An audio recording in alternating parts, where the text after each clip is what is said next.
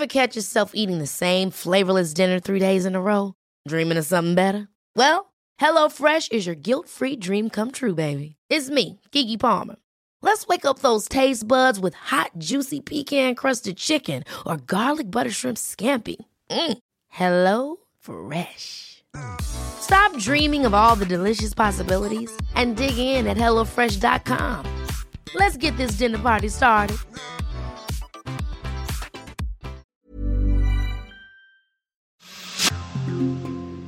Absurd. Ich bin wütend total wütend auf die Politik, auf die drogenpolitischen Sprecherinnen. Sie sagen, nein, wir brauchen ein perfektes Gesetz und bis dahin werden 180.000 Leute jährlich weiter verfolgt. Ich reg mich auf, Herr Geier, ich kann's nicht anders, weil ich es so absurd finde, was in dieser, ich bin Politik verdrossen, ich mag im Grunde genommen kein Interview mehr geben, ich mag keinen Podcast mehr geben, ich würde am liebsten ein Jahr oder zwei Jahre schlafen und aufwachen und es ist legalisiert.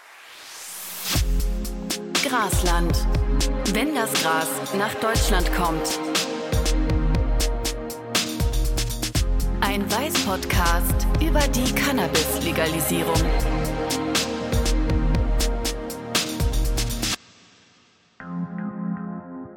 Willkommen zurück zu Grasland, dem Podcast, in dem wir uns jede Folge aus einer anderen Richtung anschauen, wie die Legalisierung von Cannabis Deutschland verändert. Ich bin Tim Geier von Weiß und in den ersten vier Folgen haben wir einen mutmaßlichen Dealer, einen Cannabis-Experten, eine Journalistin und einen Polizisten kennengelernt. Heute geht es um die Situation an deutschen Gerichten. Und die ist immer noch, Menschen werden fürs Kiffen verknackt. Mein heutiger Gast ist der Meinung, das muss aufhören. Und das denkt er nicht nur wegen seiner ziemlich tragischen Familiengeschichte, sondern auch wegen seinem Beruf. Mein Gast Andreas Müller ist nämlich Jugendrichter. Ja, genau, Richter. Das heißt auch, dass er in seiner Karriere schon über hunderte Cannabisfälle entschieden hat. Oft ging es um kleine Kiffer, manchmal aber auch um größere Fälle. Gleichzeitig wirbt er seit Jahrzehnten für die Legalisierung von Cannabis auch in seinem Buch Kiffen und Kriminalität. Und er ist fest davon überzeugt, dass das Cannabisverbot gegen das Grundgesetz verstößt. Wir sprechen heute über all das, also auch darüber, wie deutsche Gerichte mit Cannabis umgehen und welche Fälle Andreas Müller da selbst erlebt hat. Das Spannendste ist aber seine persönliche Geschichte. Also habe ich ihn als erstes gefragt, was da genau in seiner Familie passiert ist. Also, Sie haben in Ihrem Buch geschrieben, Drogen haben meine Familie gesprengt. Gleichzeitig sind Sie für die Legalisierung von Cannabis. Wir reden da gleich noch drüber, aber erstmal, was ist da in Ihrer Familie passiert? Also das Buch ist nicht mehr auf dem Markt. Ich habe es vor sechs Jahren geschrieben, nachdem ich ein erstes Buch über Jugendstrafrecht geschrieben habe und äh, kurze Zeit zuvor mein Bruder verstorben war. Mein Bruder ist verstorben, nachdem er heroinabhängig wurde und dann ins sogenannte Methadon-Programm ging. Und er ist nicht an Heroin verstorben, er ist an Methadon verstorben. Ja, was war der Ursprung dieses Buches? Was war der Ursprung, dass ich, seitdem ich, glaube ich, elf Jahre alt bin, für die Legalisierung von Cannabis kämpfe? Das ist ziemlich früh. Ja, aber ich denke, seitdem ich elf Jahre alt bin, habe ich es geblickt. Mein Vater war hochgradiger Alkoholiker mit all dem, was man sich so unter hochgradiger Alkoholiker in einer Familie vorstellen kann. Exzesse, Ausrasten, OSW, aber auch Schlag. Mein Bruder war, und es war eine Zeit in den 70er Jahren, 72, zeitgleich geflüchtet in die Hippie-Szene und hat gekifft. Mein Vater verstarb infolge seines Alkoholismus. Mein Bruder wurde stigmatisiert, kriminalisiert, wurde in Heim für schwer Erziehbare gebracht. Er ist dann aufgrund der Einweisung in das Heim auch äh, dazu gekommen, dass er in der Nähe der holländischen Grenze auch größere Mengen von Holland in die Bundesrepublik Deutschland gebracht hat und wurde schließlich dann mit etwa 19 Jahren zu vier Jahren Jugendhaft verurteilt, weil man 1972, 73 Cannabis als das Schlimmste ansah überhaupt. Insoweit habe ich bereits als Elfjährige beide Facetten gesehen. Einerseits einen Vater, der permanent betrunken war, der geachtet wurde von der Gesellschaft und andererseits einen jungen Menschen, der mit 15, 16 ein wenig gekifft hat, dann ein bisschen mehr gekifft hat, aber immer her seines geistigen, seiner geistigen Fähigkeiten war. Der von der Schule flog, eben auch wegen Kiffen und dessen Leben man insoweit kaputt gemacht haben. Und ich würde es gleich an dieser Stelle sagen, ja, der hat gekifft, der hat nett gekifft, die alle um ihn herum haben gekifft und er ist, er ist erst mit 30 auf Heroin gekommen.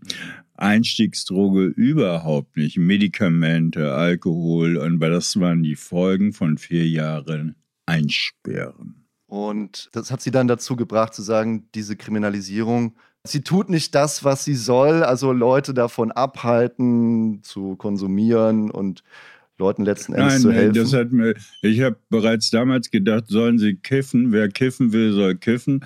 Wer trinken will, soll trinken. Das eine ist allerdings wesentlich schlimmer als das andere. Und ich habe bereits, ich glaube mit 14 war ich im Firmenunterricht dafür geworben, äh, dass der Resozialisierungsgedanke hochgehalten wird. Leute, die in den Knast gehen, äh, dann auch als normale Menschen zurückkommen. Und das war natürlich ich alles. Mein Bruder war im Knast. Ich hatte erst den Vater verloren, dann hatte ich den Bruder verloren, lebte dann mit meiner Mutter allein und das war im Großen und Ganzen auch gut. Aber äh, ich vermisste natürlich meinen Bruder ganz doll. Mhm. Das war ein Vorbild für mich gewesen. Das war jemand, der mich auch beschützt hatte. Ich war ähnlich wie Sie, ja, Tim Geier, ich war rothaarig, ja, Sommersprossen, ja, gelispelt am Anfang. Und äh, dann hörte ich solche Sprüche wie rote Haare, Sommersprossen sind des Teufels Artgenossen. Und mein Bruder ging über den Zaun und versuchte, die, die mich so beleidigt haben, dann zur Rechenschaft zu ziehen. Ja, den habe ich vermisst und er war im Heim. Da ist mir schon klar geworden, das geht so nicht. Dann ging es natürlich auch weiter, dass in meinem eigenen Umfeld alle möglichen Leute, die nach Holland gefahren sind, über die Grenze Cannabis geholt haben. Ich selber habe nicht gekifft. Ich habe roten Wein getrunken mhm. und zwar süßen. Hintergrund, ja, mein Bruder war im Knast. Ich durfte mich nicht kriminalisieren.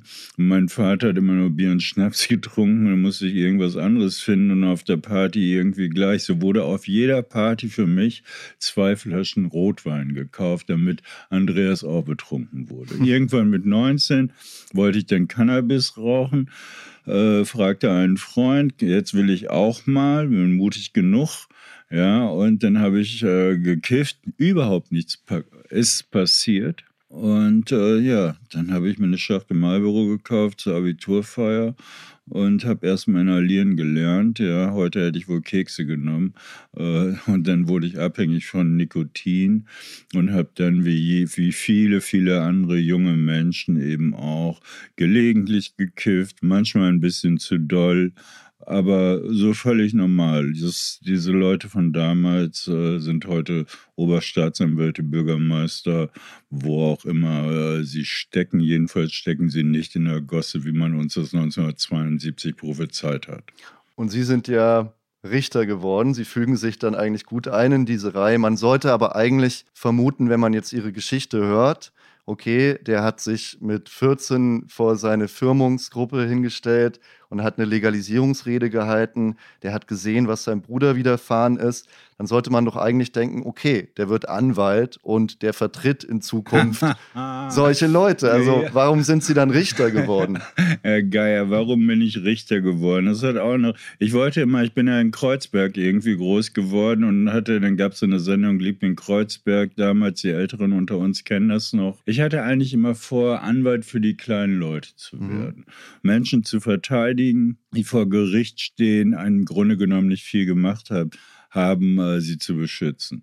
Ja, und dann kam es irgendwie ein bisschen anders. Äh, zum zweiten Staatsexamen fragte man mich noch, was wollen Sie denn werden, Herr Müller? Und ich sagte auf keinen Fall Richter. Mhm. Hätte ich es gesagt, hätte ich vielleicht noch ein paar Punkte mehr gekriegt.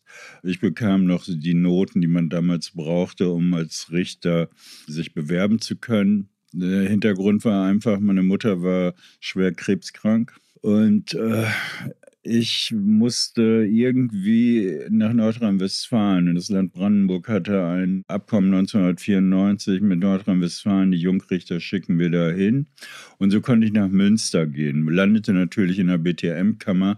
Aber der Hintergrund war schlicht und einfach. Ich musste auf irgendeine Art meinen Vater und meinen Bruder rehabilitieren. Ja. Und ich weiß noch, und äh, als ich dann zum ersten Mal, nachdem ich meinen Eid auf die Verfassung der Bundesrepublik Deutschland geschworen habe. 1. April, komischerweise. 1. April war es, ja. Landgericht Frankfurt oder bin ich dann nach Hause gefahren und dann sagte meine Mutter so ganz, ganz stolz, jetzt habt wie ein Richter in der Familie. Also wir hatten Alkoholiker und wir hatten jemanden, der im Knast gelandet ist, ja, und jetzt plötzlich ein Richter. Und das war für meine Mutter das Größte und es war letztendlich das Geschenk, was ich ihr anlässlich des nahestehenden Todes gemacht habe. Und in der Nacht ihres Todes hatte meine Mutter nichts anderes im Kopf, als mir zu sagen, auf Plattdeutsch, dass du mir moin morgen früh wer ins Gericht gehst. Soll heißen, ich war verpflichtet worden, von meiner Mutter weiter als Richter tätig zu sein. Das war etwa drei Monate, nachdem ich angefangen war. Haben Sie es bereut, dass Sie dieser Verpflichtung nachgekommen sind? Boah, das ist eine Frage.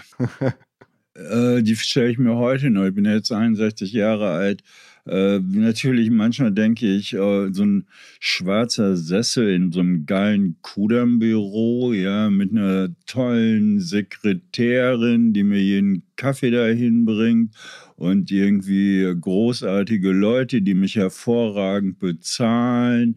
Da hätte ich meine Fähigkeiten sicherlich unterbringen können. Bereut habe ich es nie. Aber ich war immer ich war auch immer sauer auf diese Justiz und dieses Wesen, in dem ich arbeite. Wie oft habe ich gesagt, wenn hier die Manager, ja, die würden in der Privatwirtschaft sofort rausgeschmissen werden. Und die Manager der Justiz sind Politiker. Und habe dann versucht, äh, im Jugendstrafrecht was zu verändern und habe dann im Kampf gegen Rechtsradikalismus meinen Mund aufgemacht, mein Wort erhoben. Ich weiß es nicht, keine Ahnung, ich bereue es nicht. Äh, vielleicht im nächsten Leben werde ich dann irgendwie tatsächlich Rechtsanwalt für die kleinen Leute. Oder aber werde so ein Starverteidiger. Das hätte ich auch. Richter ärgern könnte ich heute noch sehr, sehr gut. ja, ich wüsste alle Tricks. Ja, ich wäre der perfekte Rechtsanwalt und vielleicht werde ich es noch nach meiner Pension machen. Also, ja, ähm, Sie haben ja das Justizsystem erwähnt, ähm, mit dem Sie auch hadern. Sie sind ja irgendwie müssen sie sich darin bewegen. Also die Kriminalisierung hat ihre Familie sehr geprägt, aber gleichzeitig bewegen sie sich in diesem System. Ich würde jetzt erstmal das mir genauer mit ihnen angucken, damit man auch versteht, wie läuft das eigentlich ab. Nur mal zur Einordnung. Wie viele Cannabis-Fälle haben Sie denn schon in ihrer beruflichen Karriere Gar nicht vor, so viel, weil gehabt. ich die meisten auf irgendeine Art gerecht erledigt habe. Ich habe ja schon vor 20 Jahren erstmals das Bundesverfassungsgericht angerufen. Ich habe es dann nochmal im September 2019 angerufen. Da liegen mittlerweile vom Amtsgericht Bernau äh, fünf äh, Verfahren. Die werden nicht behandelt. Aber das ist ein Artikel im Grundgesetz. Ich brauche nicht verurteilen. Ich stelle mich quer. Okay, das heißt, Sie haben das Bundesverfassungsgericht angerufen und ihm äh, sozusagen aufgetragen, prüft mal die Verfassungsmäßigkeit dieses Verbots von Cannabis. Da sprechen wir gleich noch ja. ausführlicher dazu.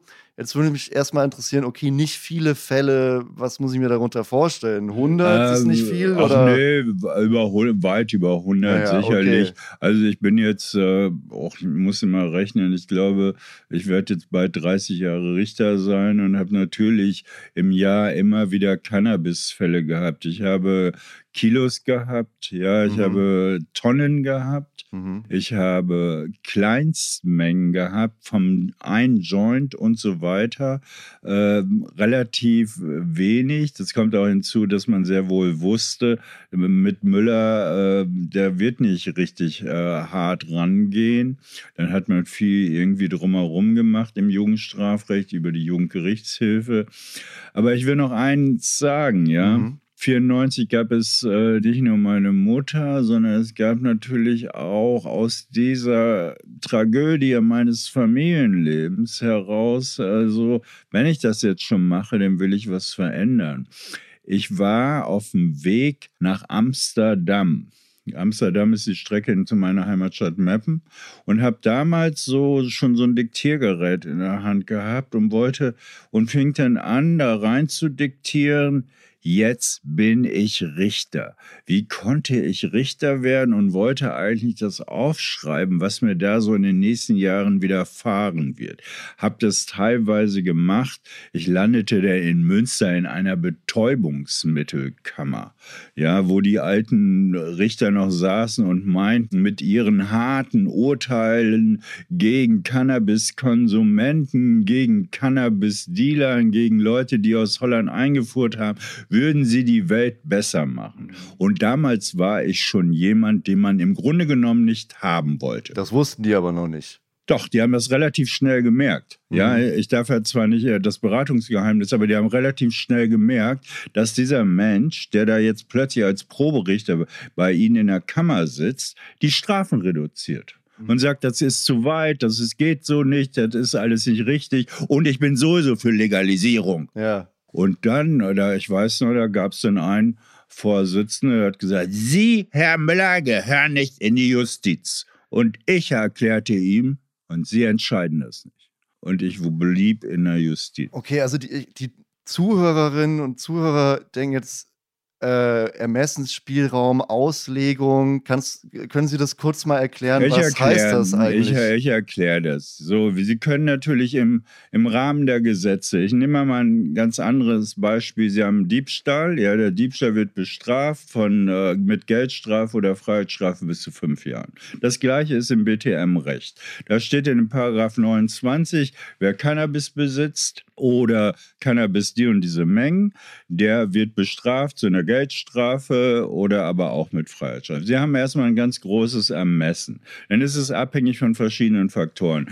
Ist es ein Wiederholungstäter? Wie hoch ist die Menge? Wie findet man selber Cannabis? Ja? Mhm. Wenn Sie jemanden haben, der irgendwie heute noch denkt, er würde die Volksgesundheit retten, wenn er drei Gramm Cannabis hart verurteilt.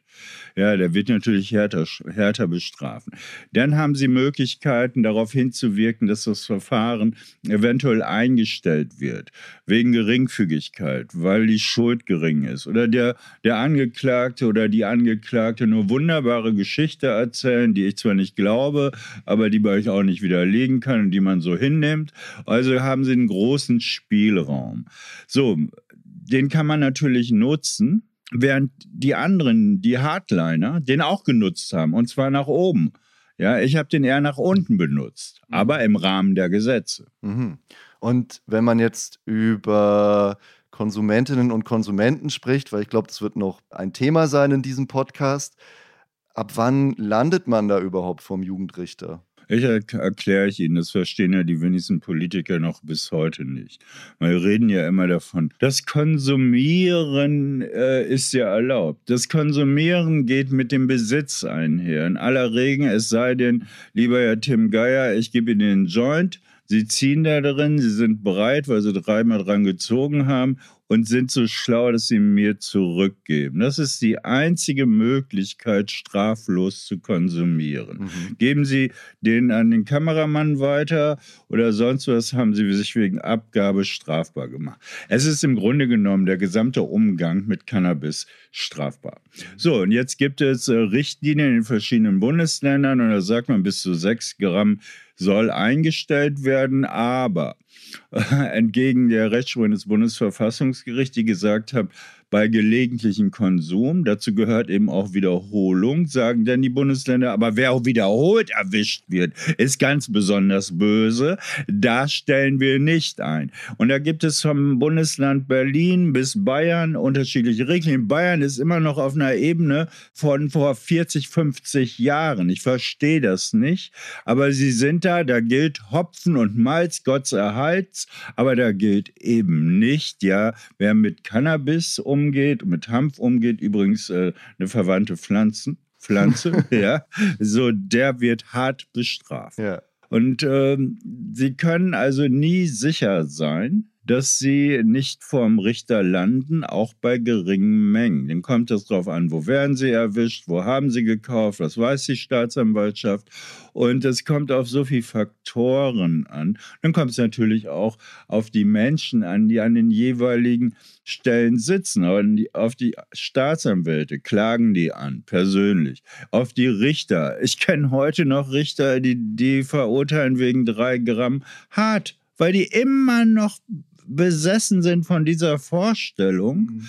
wenn ich hier hart verurteile, dann rette ich die Gesellschaft. In Wirklichkeit zwingen sie die Leute zum Alkoholismus. Ja, also ich höre jetzt da schon ziemliches Unverständnis ja, raus. Ich fange jetzt gerade an, mich wieder hochzureden, ja, und mich wütend zu reden. Naja, dann lassen Sie uns doch mal ins Detail gehen. Was ist denn so ein Fall, den, der ihr, Ihnen in Erinnerung geblieben oh, ist? Oh, da gibt es natürlich viele. Ich kriege ja jetzt noch manchmal äh, Anklagen wegen eines Joints. Oder gerade habe ich noch einen Fall, da ist jemand wegen Körperverletzungs verurteilt worden. Und der wurde mit einem Joint erwischt. Körperverletzung ja, unter Alkohol begangen. Mhm. Ja. Jetzt wird er wegen einem einzigen Joint erwischt und dann beantragt die Staatsanwaltschaft die Verlängerung der Bewährungszeit und in manchen Ländern beantragen die nicht nur die Verlängerung der Bewährungszeit, sondern den Widerruf der Strafaussetzung. Das heißt, die kriegen dann letztlich wegen einem einzigen Joint anderthalb Jahre Knast. Solche Sachen okay. passieren tagtäglich in der Bundesrepublik Deutschland. Und ähm, dann die schlimmsten Fälle, ich bin ja, ich bin ja auch teilweise meiner Geschichte relativ hart gewesen, was Gewalttätigkeiten angeht, Verfolgung von rechtsradikalen Jugendlichen und so weiter.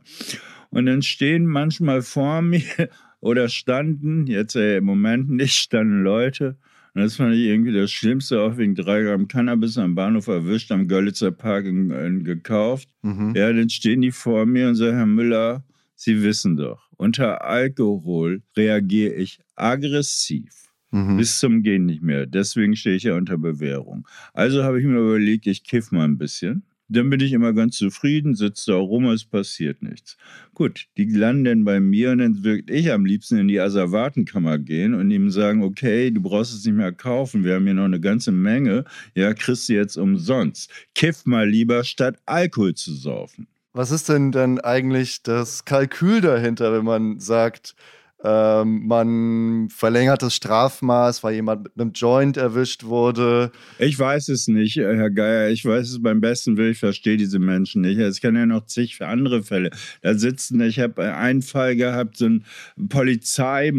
Polizeimann, das nennt sich äh, Polizeibeamter, okay? Polizeibeamter äh, mit seinem Sohn da. Der Sohn hat gekifft. Ganz, ganz schlimm für den Poli. Mein Sohn kifft, ja? Der hatte kein besonderes Problem, gar nicht. Der forderte von mir, dass ich den jungen Mann zu einer Jugendstrafe verurteile. Seinen eigenen Sohn? Seinen eigenen Sohn, Mütter oder Väter, das sind immer die schlimmsten Fälle. Wenn ich in der Akte lese, dann kriegen die mit, äh, dass ihr Sohn kifft. Und es gab heute nicht mehr ganz so viel. Mittlerweile ist die Bevölkerung ein bisschen mehr aufgeklärt als die Politiker. Ja, dann kriegen die mit, oh, mein Sohn kifft. Und dann finden die vielleicht noch im Kinderzimmer oder im Jugendzimmer zwei Gramm Cannabis, nachdem sie irgendwie das Vertrauensverhältnis schon zerstört haben, dann zeigen die ihre eigenen Kinder an oder haben sie angezeigt. Oder geben ihnen auf, einen Abstinenznachweis zu bringen. Absurditäten ohne Ende. Welches Verhalten würden Sie sich denn eigentlich wünschen von diesem Vater? Der Vater ist äh, Vertreter der Polizei und da der, ein, jemand, der einen Polizisten Meine Kinder hätten kiffen dürfen, die, die haben leider Gottes nicht gekifft. Ich wäre gerne mal mit meinen Töchtern zum Jugendrichter gegangen und hätte dem erklärt, dass es meine Sache ist, mit meinen Kindern die Erziehung durchzuführen und nicht seine. Äh, ich bin jetzt raus. Also, ähm, wenn, wenn der Polizist natürlich, ich glaube, da kann der man. Der hat mehr Angst um sein eigenes Dasein, ja, seine eigene Reputation, als die Angst um sein Kind. Was ich mir wünschen würde, dass dieser Polizeibeamte sich mal sachkundig macht ja mal liest, welche Gefahren tatsächlich vom Cannabis ausgehen und dann mit denen, mit seinen Kindern einen offenen und ehrlichen Umgang pflegt. Fragt, wie viel kiffst du, wann kiffst du, zu welcher Zeit kiffst du und guckt, wie ist er in der Schule. Ich ver äh, vergesse immer, das war im Jahre 2000, eine Geschichte nicht. Eine Kollegin kam bei mir an, nachdem ich schon in der Öffentlichkeit war und das erste Mal das Bundesverfassungsgericht und sagte, Andreas, mein Sohn kifft. Hm. Dann fragte ich, okay, warum erzählst du mir das? Ich weiß nicht, was ich machen soll. Dann sage ich, okay, dann frage ich jetzt, ja, wie ist dein Sohn in der Schule? Ja, gut, der liegt bei 1,2. Ja, hat er Freunde? Ja, hat er sehr viele. Ja, geht er regelmäßig zur Schule? Ja, macht er. Ja, so, wie oft betrinkt er sich? Ja, schon fast das, jedes Wochenende ist er mit seinen Kumpels unterwegs. Ja, dann frage ich, ja, und wo hast du jetzt ein Problem mit dem bisschen Kiffen? Mhm. Und, und da war klar, die hatte kein Problem mehr. Das Problem macht das Gesetz. Das Problem macht ein Politiker, der von Einstiegsdroge redet. Das Problem machen irgendwelche christlich-demokratischen, christlich-sozialen Politiker, die sich im Deutschen Bundestag hinstellen und erzählen, was von Einstiegsdroge, von einer hochpotenten Droge, USW, um damit klarzumachen, wir sind die Law- und Order-Partei. Hm. Was würden Sie denn sich vorstellen, wenn das jetzt nicht so wäre bei dieser Mutter, dass der Sohn in der Schule gut ist und dass er keine Probleme hat. Also wenn sie sagen würde, er hat schon einige Probleme, die auch auf Cannabis hindeuten könnten, denn es kann ja auch sein, dass es Menschen gibt, die Probleme mit dem Konsum, Konsum haben. Was würden Sie dann raten, anstatt den Denn, Jungen vor Gericht wenn meine zu schicken? Frage, ich habe ja in meiner Geschichte sehr oft junge Menschen gehabt, wo ich mit meinem Background sehr wohl gewusst habe, mhm. die kiffen viel zu viel. Die haben ein Problem damit.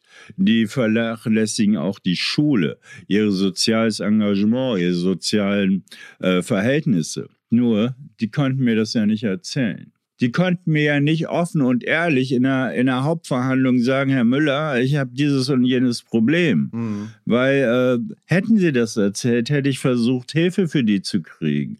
Und es gibt natürlich, da mache ich mir nichts vor, auch junge Menschen, ganz nicht viele, einige wenige, wenn die von morgens bis abends kiffen, ihre Schule vernachlässigen äh, und irgendwie nichts mehr auf der Reihe kriegen, das wär, ich nenne das, dann werden die natürlich blöd. Und da muss man anders rangehen. Da kann man aber nicht mit dem Strafrecht rangehen. Da muss man rangehen, indem man ihnen Hilfe gibt, indem die Freunde möglicherweise sagen, geh mal zur Drogenberatung, ja, indem die Freunde auch mit den Eltern sprechen können, ohne dass da die Polizei agiert die hätten wir vielleicht viel, viel früher gerettet. Bei mir ist es mittlerweile so im Gerichtssaal, die kennen mich ja alle. Und meine, die jungen Leute in Bernauer finden ja Richter Müller klasse. Ja, die sind ja frei, teilweise froh, wenn die bei mir äh, zum Sitzungstag auflaufen können. Ja, haben sich vorher erkundigt, Internet, das ist Richter Müller oder haben irgendeinen Rap von mir gesehen oder sonst was. Dann sind die richtig stolz. Sie haben gerappt. Ja, ich habe einen Richterrap gemacht. Okay. Entkriminalisierung sofort. Den haben wir letztes Jahr am 20.04. vor der SPD-Parteizentrale aufgeführt, Green und ich. Bin extra nach Wien gefahren, in Robe und so weiter, aber kein, Dienst aus, kein dienstrechtliches Verfahren bekommen. Ich glaube, dafür bin ich mittlerweile zu prominent.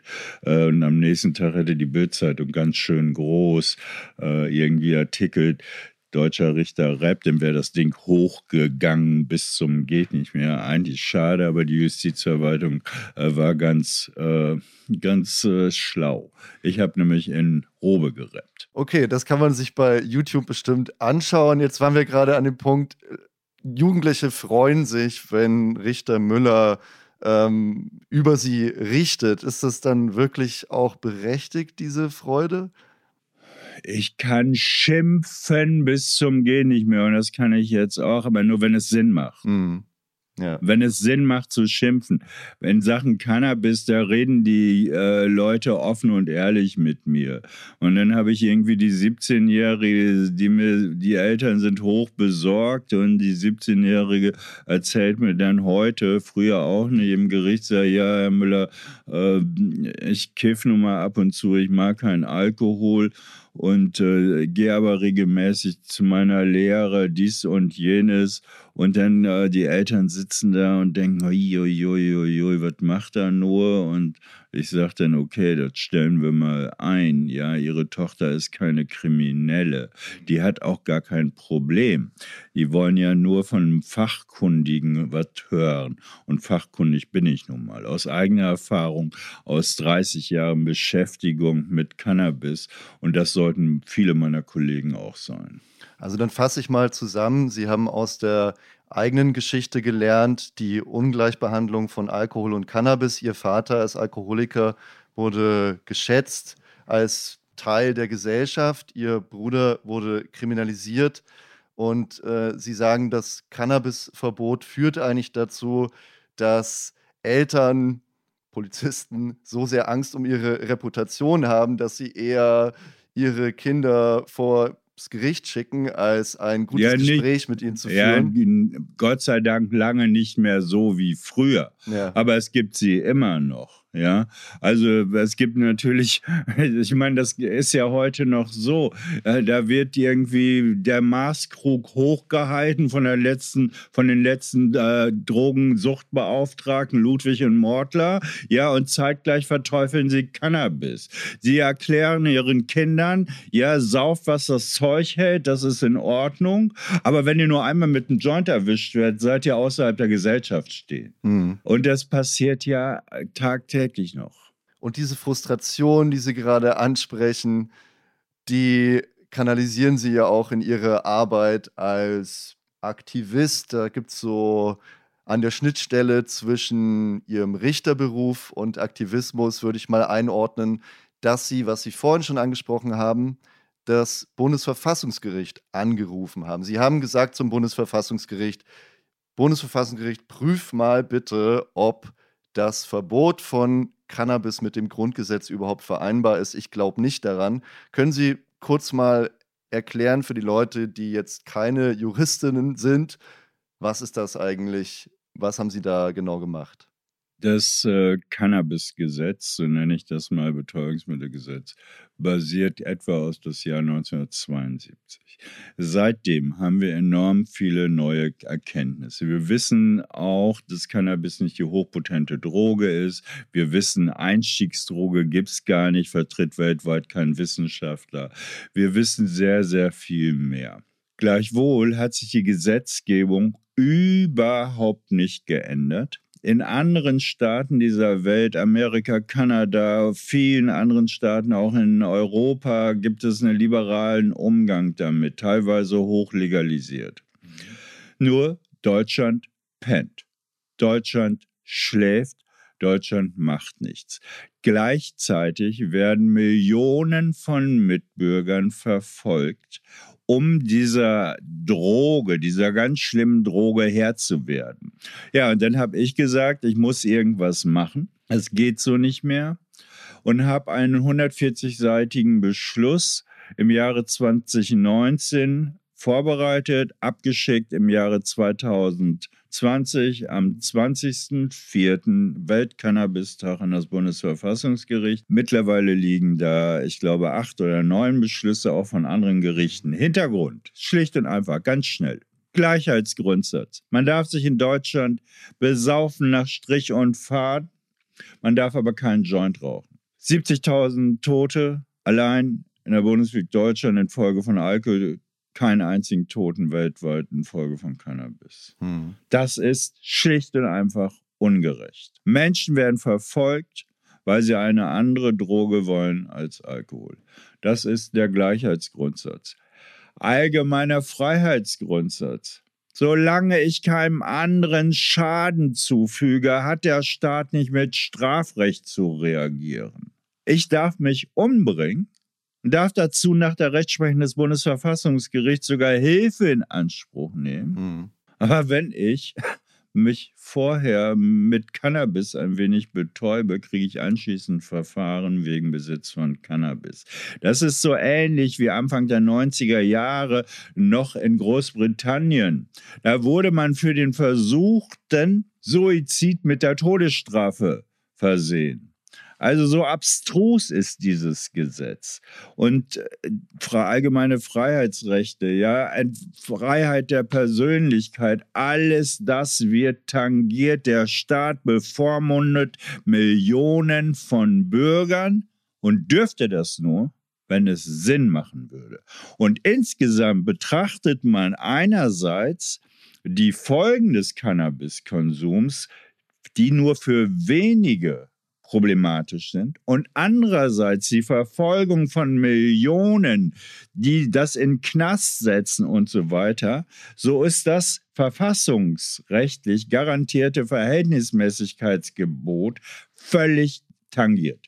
Das geht so nicht. Das ist wie Kanonen auf Spatzen schießen. Das sowas habe ich gelernt von der späteren Bundes, äh, Bundesverfassungsgerichtspräsidentin Jutta Limbach. Mhm. Das ist verfassungswidrig, wird im Übrigen auch von vielen Professoren in der, in der Bundesrepublik Deutschland so gelehrt. Aber die Politik macht nichts. Ja, und dann hat eben der Richter Müller das Bundesverfassungsgericht aktiviert. Da liegen sie jetzt und sollten eigentlich in diesem Jahr mal entschieden werden. Ja, wir haben auch schon im Podcast mit dem Aktivisten und Journalisten Michael Knot darüber gesprochen, der gesagt hat, ja, das liegt aktuell und selbst wenn es jetzt durchgehen würde, wenn das Bundesverfassungsgericht sagen würde, Richter Müller hat recht, dann würde es wohl auch noch ein bisschen dauern, bis das dann Gesetz wird. Nein, nicht ganz. Was die unmittelbare Folge wäre, wäre zunächst einmal, dass die Konsumenten nicht mehr verfolgt würden. Das könnte das Bundesverfahren jeglicher, jede Anklage, jede Beschuldigtenvernehmung, jedes Vorführen und jedes Verurteilen wegen geringer Me Mengen bei Konsumenten ist dann verfassungswidrig. Und da müsste dieser Staat ganz, ganz schnell reagieren. Hm. Okay, also Sie warten auf eine Entscheidung und bestimmt auch sehr viele Menschen, die davon betroffen wären, warten auf eine Entscheidung. Jetzt haben Sie für sehr lange Zeit Urteile zu Cannabisfällen ausgesetzt, seit Sie diesen Normenkontrollantrag, so heißt das, gestellt haben. Kann man das einfach so als Richter sagen? Das muss man sogar. Mhm. Wir haben ein kluges Grundgesetz. Leider Gottes wird es nicht angewandt. Und in diesem Grundgesetz gibt es einen Artikel 100 Grundgesetz. Da steht drin, wenn ein deutsches Gericht zu der Auffassung kommt, ein Gesetz, was es anzuwenden hat, verstößt gegen die Verfassung, hat es das Bundesverfassungsgericht anzurufen, um die Klärung herbeizuführen. Mhm. Es ist also nicht nur ein Recht des Gerichts, sondern darüber hinaus eine Verpflichtung. Leider Gottes sehen das nicht so viele Richter so wie ich, hat aber auch eine, wiederum eine Bewandtnis. Man hat ja sogar Befangenheitsanträge gegen mich gestellt, weil was heißt das genau, Befangenheitsantrag? Man hat gesagt, in Sachen Cannabis äh, sei ich befangen. Ich dürfte keine Cannabisfälle mehr entscheiden, weil ich diesen Artikel 100 Grundgesetz benutzt habe. Und Sie schreiben ja auch Bücher über die Legalisierung von ich Cannabis. Ich gebe Interviews ohne Ende. Sie hatten es vorhin schon erwähnt. Ich rap sogar. Ich, ich weiß nicht, wie viele Interviews ich gegeben habe. Ich bin so eine Art Frontsau, der, der äh, man ruft mich an, gehen Talkshows und so weiter. Könnte man ja schon sagen, okay, Sie haben eine klare Meinung bei dem Thema. Also sind Sie dann befangen oder nicht? Nein, solange ich mich im Rahmen der Gesetze bewege, natürlich nicht. Ja, äh, ich meine, der amerikanische Präsident Biden hat sich jüngst für die Legalisierung ausgesprochen. Die Vizepräsidentin Harris, äh, Juristin, ehemalige Oberstaatsanwältin, hat sich für die Legalisierung ausgesprochen. Dürften die in Deutschland keine Richter sein? Das wäre die Konsequenz eines staatsanwaltschaftlichen Denkens. Nein, der Hintergrund, weswegen es so wenig machen. Man muss jedes Verfahren de facto in einer Stringenz dann auch dem Bundesverfassungsgericht vorlegen. Das heißt, ich hätte, wenn ich jetzt alle Cannabisverfahren der letzten Jahre vorgelegt, hätte ein ganzes Zimmer beim Bundesverfassungsgericht vollgelegen. Also versuche ich auf irgendeine Art einen Mittelweg zu finden, damit das Verfahren auch zu beendet wird. Ich schreibe dem Staatsanwalt, können wir das auch einstellen, schreibe dem Angeklagten. Oftmals gelingt es, aber manchmal gelingt es eben nicht und deswegen machen das die wenigsten Richter. Es, ich habe Leute gehört, die sagten zu mir, Herr Müller, ich bin voll und ganz Ihrer Meinung, hm. aber ich traue mich nicht. Hm. Der alte Sack traut sich. Ein anderes Thema, bei dem sie sich ja sehr viel öffentlich auch trauen, dafür einzustehen, ist die Entkriminalisierung. Ich fasse noch mal kurz zusammen für die Menschen, die nicht wissen, was die Entkriminalisierung von Cannabis wäre. Das wäre noch vor einer Legalisierung der Besitz und Konsum von kleinen Mengen wäre straffrei, vielleicht noch mit einem Bußgeld belegt. Aber auch wenn sie sich dafür öffentlich sehr laut stark machen, ist da noch nicht wirklich sehr viel passiert. Die Bundesregierung sagt weiter, nee, wir wollen das mit der Legalisierung durchziehen. Wir wollen jetzt keine Entkriminalisierung voranschieben. Also kommt es noch dazu, sie machen trotzdem weiter dafür Stimmung, aber woran liegt es, dass da nichts passiert? Ich bin enttäuscht. Hochgradig enttäuscht. Unser Bundesdrogenbeauftragter hat erklärt, innerhalb von 100 Tagen äh, müssten wir entkriminalisieren. Entkriminalisieren heißt mit anderen Worten kein volles Gesetz, mhm. sondern wir sagen erstmal, bis zu einer gewissen Menge sollen Menschen nicht mehr verfolgt werden oder sie dürfen zwei Pflanzen zu Hause haben. Was wird äh, unter Entkriminalisierung sofort gemacht? Könnte man innerhalb von Wochen im Deutschen Bundestag ohne Anrufung des Bundesrates, ohne Anrufung der EU, trotz international bestehender Verträge machen. Ja, und jetzt kommt die Ampel. Die Ampel kommt und sagen, wir wollen legalisieren. Sie haben bisher ein Jahr gebraucht, um ein Eckpunktepapier mit ganz vielen Leuten, die in Ministerien arbeiten, zusammenzustellen. Dieses Eckpunktepapier hätte ich ohne weiteres innerhalb von drei Stunden geschrieben. Ein Jahr. Und jetzt gehen sie hin, rufen die EU an und fragen, liebe EU, dürfen wir das machen oder habt ihr was dagegen? Absurd. Ich bin wütend, total wütend auf die Politik, auf die drogenpolitischen Sprecherinnen der, ich will sie gar nicht bei Namen nennen, ja, Kirsten Kappert-Gonta und so weiter. Die sagen, nein, wir brauchen ein perfektes Gesetz und bis dahin werden 180.000 Leute jährlich weiter verfolgt. Und wenn die Ampel zerbricht, ich reg mich auf, Herr Geier, ich kann's nicht anders, weil ich es so absurd finde, was in dieser, ich bin politikverdrossen, ich mag im Grunde genommen kein Interview mehr geben, ich mag keinen Podcast mehr geben, ich würde am liebsten ein Jahr oder zwei Jahre schlafen und aufwachen und es ist legalisiert. Aber so muss ich mir das alles angucken. Da sagt dann der Bundesgesundheitsminister, wir rufen die EU an. LTO, eine gute Zeitung, da steht drin, ja, die haben noch gar keinen Brief an die EU gesandt absurd. Ich war vor anderthalb Wochen beim Bischof von Osnabrück. Der spricht sich mittlerweile für eine Entkriminalisierung aus. Das sind CDU, CSU-Anhänger. Und die Bundesregierung, die Ampel schläft, schläft, schläft und unterbrechen Sie mich, sonst fange ich an, äh, mich so in Rage zu reden. Was, ja, muss, man denn noch, was muss man denn noch machen ähm, aus Ihrer Sicht? Ich meine, Sie sind ich jetzt weiß im Podcast. Nicht. Ich weiß es einfach nicht mehr. Äh, was man, die drogenpolitische Sprecherin FDP, äh, Frau Lüttke, also, oh, das stärkt den Schwarzmarkt. Völliger Unsinn. Die anderen schließen sich an, die haben sich jetzt so abgekaspert. Ja, wir brauchen die Perfektion eines Gesetzes. Anstatt erstmal den Menschen eine Freiheit zu geben, was ganz schnell geht. Und diese Perfektion werden sie gar nicht hinkriegen, weil jedes Gesetz nachgebessert wird und so weiter. Ich bin wütend mhm. auf diese Menschen, die nach außen hin so tun, als ob sie die Menschen jetzt äh, äh, den Menschen ihre Freiheit geben. Mhm. Aber in Wirklichkeit machen sie nichts. Das sind unheimlich viele Leute, die für die Legalisierung, ich bin gerade mit meinem Taxifahrer hierhin, ja, mein Taxifahrer, sagt mir, ach Herr Müller, Sie haben es geschafft. Ich habe in den letzten Wochen immer wieder SMS von ganz normalen Bürgern gekriegt. Bravo, Andreas, du hast es geschafft. Es wird ja legalisiert. Ich ja. darf jetzt zwei Pflanzen haben. Ich darf, nein, darf keiner, darf nach wie vor keiner. Es ist alles nur angedacht. Wir warten, wir wollen die Perfektion. Unser Gesundheitsminister hat im Grunde genommen keine Ahnung und setzt es irgendwie irgendwie, ja, wir machen äh, und so weiter, macht große Pressekonferenzen. Die drogenpolitischen Sprecherinnen sagen, ja, wir wollen. Aber an die Leute, die tagtäglich vor Gericht stehen, denkt keiner. An die Leute, die Hausdurchsuchungen bekommen, denkt keiner und so weiter. Und das ist das, was ich diesen Leuten vorwerfe und weswegen ich einfach so politikverdrossen bin.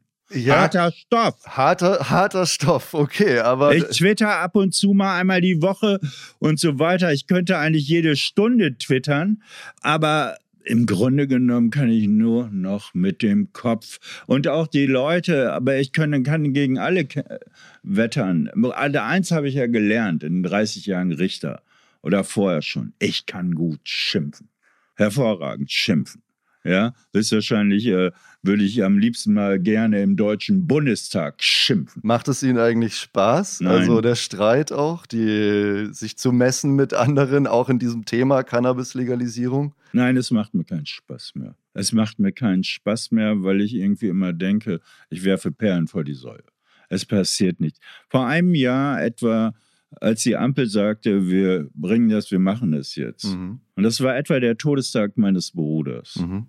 Da habe ich dann getwittert, ich freue mich so wahnsinnig, dass es endlich jetzt über die Bühne geht. Das war vor einem Jahr. Und äh, das, was ich im Kopf hatte, ist nicht eingetreten. Mhm. Und es ist bloßes Gerede, es ist immer wieder das Gleiche und sie kapieren es nicht. Ich schreibe regelmäßig an die drogenpolitischen Sprecherinnen, bitte, da gibt es einen Gesetzesentwurf und zwar der Linkspartei, der Linksfraktion. Der geht einfach schlicht und einfach darin, gibt den Menschen drei Pflanzen oder zwei Pflanzen gibt den Menschen die Möglichkeit, bis zu 15 Gramm zu haben. Und wir bringen das als Gesetzesentwurf einlegen. Da sagen diese drogenpolitischen Sprecher, nein, das können wir nicht machen. Ja, wir haben ja noch kein perfektes Gesetz. Entschuldigung, ich mir, da fehlen mir die Worte. Da fehlen mir einfach die Worte. Die reden die ganze Zeit, finden sich unheimlich toll, machen tolle Bilder, ja.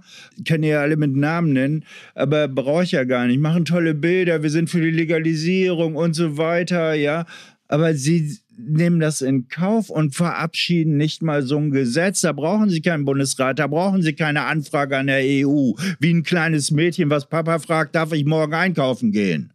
Was ist denn aktuell Ihre Prognose, wenn es zu keiner Entkriminalisierung kommt? Wann kommt es denn zu einer Legalisierung? Ich bin total skeptisch, dass es überhaupt kommt. Warum? Ich weiß nicht, was die EU zurückschreibt da sitzen auch nur Juristen.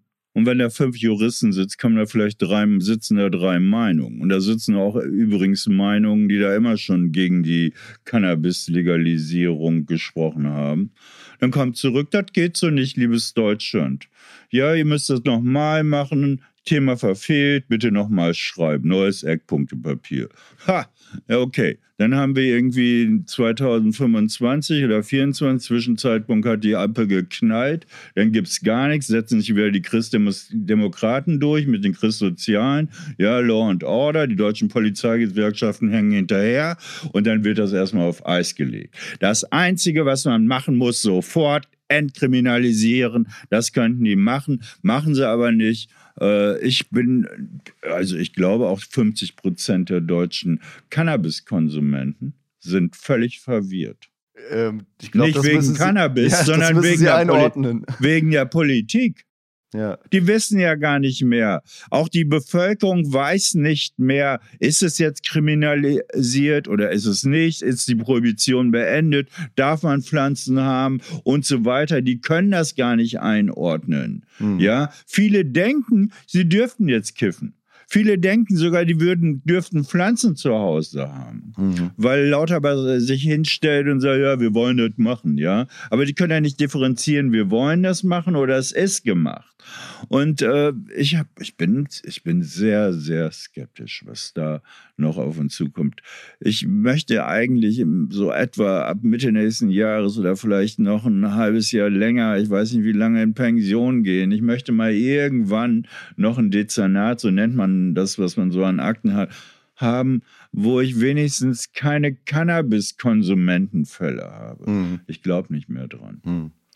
Aber Sie haben es ja, so haben Sie mal getwittert, das war an dem, Sie haben das vorhin erwähnt, an dem Tag, als der Koalitionsvertrag bekannt gegeben wurde.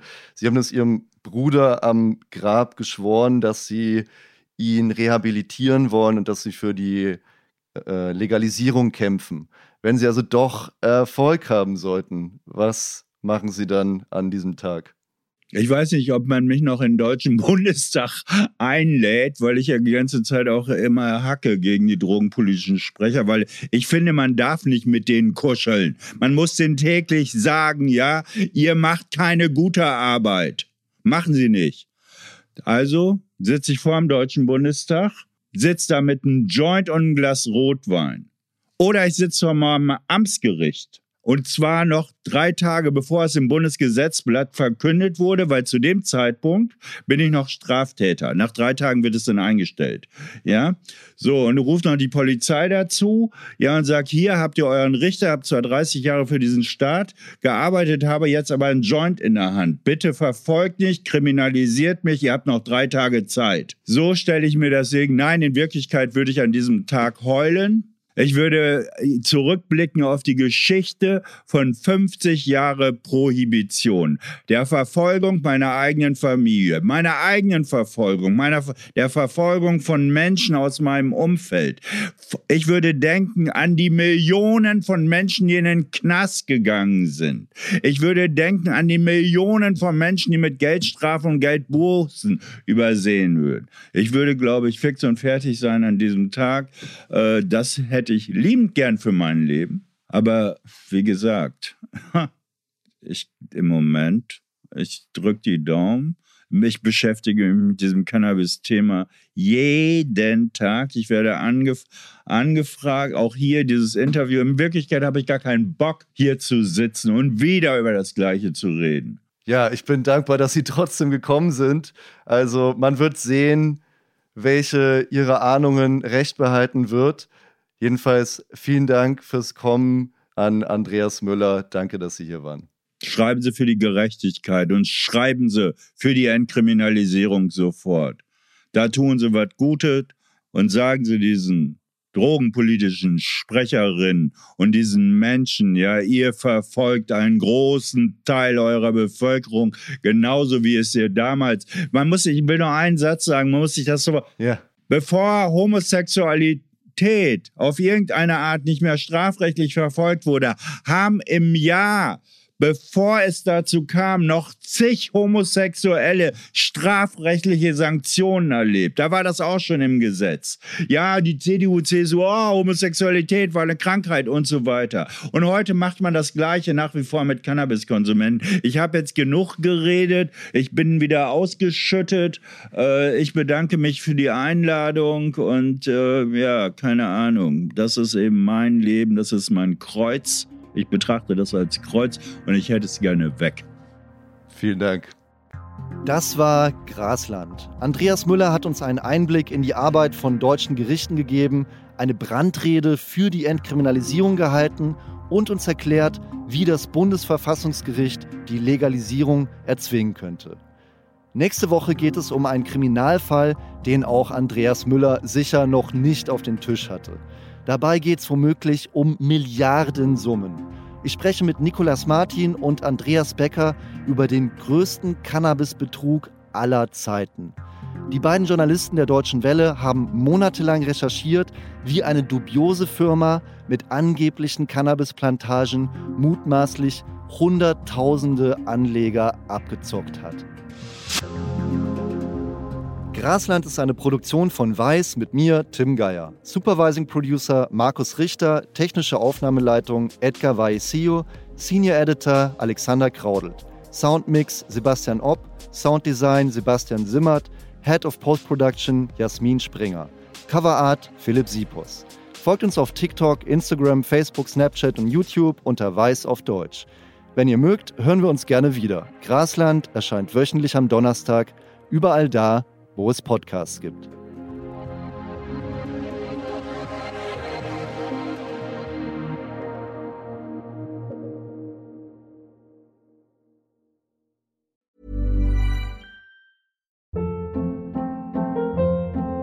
Hold up. What was that? Boring. No flavor. That was as bad as those leftovers you ate all week. Kiki Palmer here, and it's time to say hello to something fresh and guilt-free. Hello Fresh. Jazz up dinner with pecan-crusted chicken or garlic butter shrimp scampi. Now that's music to my mouth. Hello Fresh. Let's get this dinner party started. Discover all the delicious possibilities at hellofresh.com.